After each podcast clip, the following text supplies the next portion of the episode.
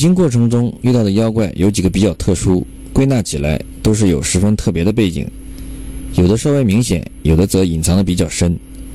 说到厉害的有奇特背景的妖精，先来看看红孩儿。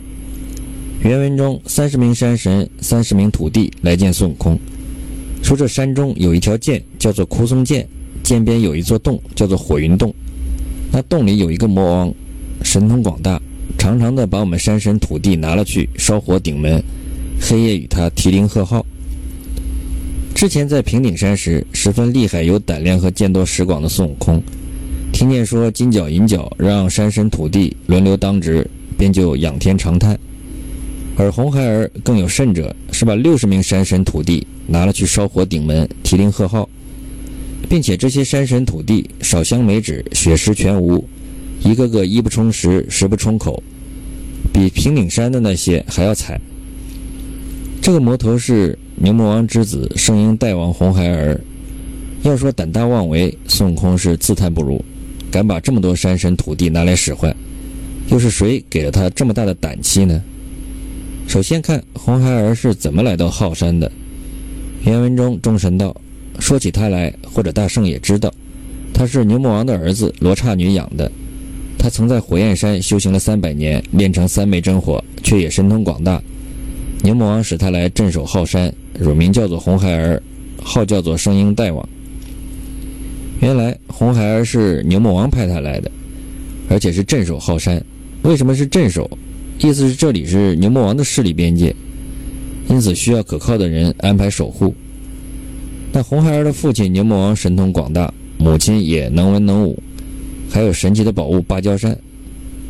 纵观红孩儿、牛魔王、铁扇公主一家，全部不把天庭体系的人当回事，都是自己在犀牛贺州，各自称霸一方。铁扇公主把火焰山当做自己的谋生专属地，红孩儿占据浩山，管你山神土地，本该从属的是谁？总之要为我服务，不能听旁人的。牛魔王更不用提了，他是最厉害的。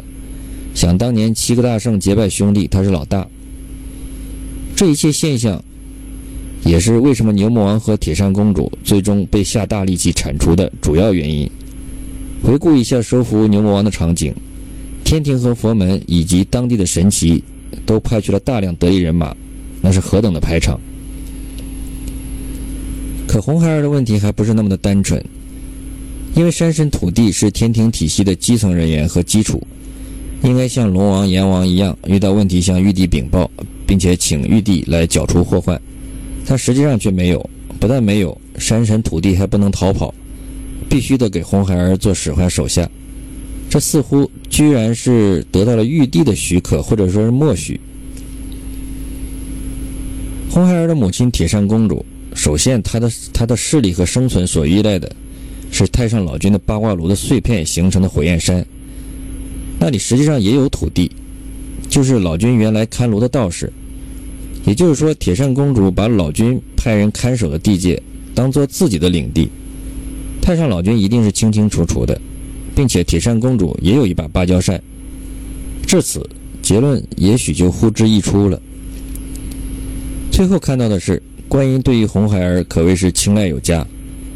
如来给观音三个金箍，本说是给取经之人，观音却给红孩儿戴上了，将其收为自己的善财童子，早晚不离左右。